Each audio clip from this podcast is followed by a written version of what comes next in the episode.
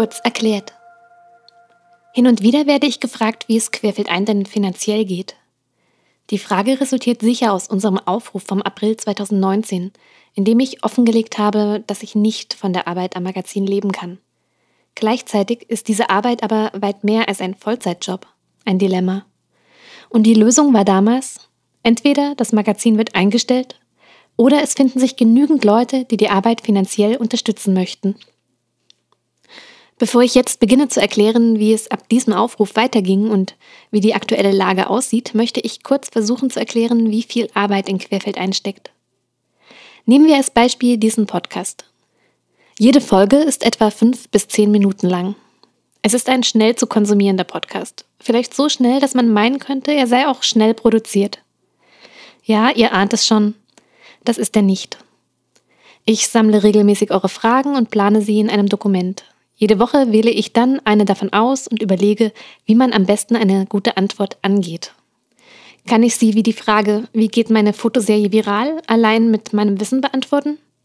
Oder brauche ich, wie für die Frage, welches ist das bekannteste Foto der Welt, eine größere Recherche? Ist es sinnvoll, eine Expertenmeinung einzuholen oder vielleicht sogar mehrere Menschen zu Wort kommen lassen?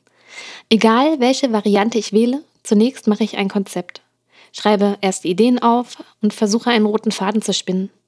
Und natürlich sammle ich mögliche ExpertInnen, die ich anschließend anfrage. Bis hierhin ist bereits eine Stunde vergangen. Dann geht es erst ans Schreiben und Recherchieren. Dafür benötige ich etwa drei Stunden. Anschließend wird mein Text von KollegInnen der Redaktion gegengelesen. Und die finden immer etwas. Zum Glück. Manchmal sind es nur ganz kleine Verständnisschwierigkeiten und ich führe einige Gedanken etwas besser und verständlicher aus. Manchmal sind es auch komplett neue Ideen und Ansätze, die ich noch einbinde. Dafür brauche ich dann wieder eine halbe Stunde. Ist mein Text dann fertig, bügelt meine Korrektorin Eileen nochmal drüber. Sie findet alle meine absurden Schreibfehler.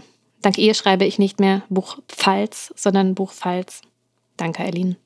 Der Text wird dann ins Magazin eingepflegt, an unser Format angepasst, verschlagwortet und eine Kurzbeschreibung für Google und Konsorten angelegt. Und wieder ist eine halbe Stunde vorbei. Bisher haben wir nur den fertigen Text, aber noch keinen Podcast. Erst jetzt wird alles eingesprochen.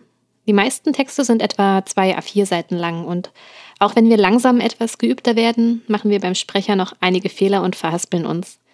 Nach dem Einsprechen geht es also noch in den Schnitt und die Audiooptimierung.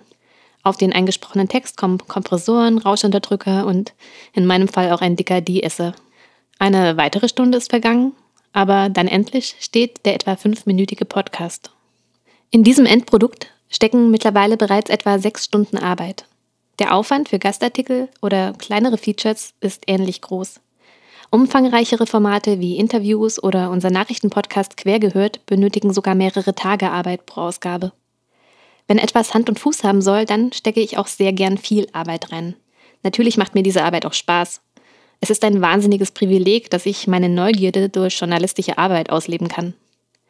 Aber ich muss am Ende eben auch meine Miete zahlen, meinen Kindern Essen auf den Tisch stellen und alle sonstigen Rechnungen begleichen. Nach dem Aufruf im April 2019 haben sich etwa 150 Menschen an unserem monatlichen Crowdfunding beteiligt. Das heißt, uns unterstützten über 100 Menschen jeden Monat mit 5, 10 oder sogar 25 Euro. Das war eine wahnsinnig große Hilfe, auf der wir uns nicht ausruhen wollten. Ich habe Ende 2019 eine Firma gefunden, die sich um die Werbung auf Querfeld einkümmert. Denn ich bin kreativ, ich kann schreiben, ich kann fotografieren, aber ich kann definitiv nicht verhandeln. Sobald es ums Geld geht, werde ich nervös und verkaufe mich unter Wert. Die ersten drei Monate des Jahres 2020 liefen super. Das Geld durch das Crowdfunding zusammen mit den neuen Werbedeals zeigte mir erstmals, dass es Hoffnung gibt. Dass ein Online-Magazin über Fotografie kein Tagtraum ist. Naja, und März 2020 lief alles wieder rückwärts. Die Firmen beschlossen aufgrund der Pandemie und der unsicheren Lage einen Werbestopp, sodass ich monatelang kaum Einnahmen hatte. Auch das Crowdfunding ging etwas zurück, was absolut verständlich ist, denn den meisten Fotografinnen, die uns unterstützten, ging es finanziell ja auch nicht besser als uns. Keine Aufträge, kein Geld. Und das ist absolut okay.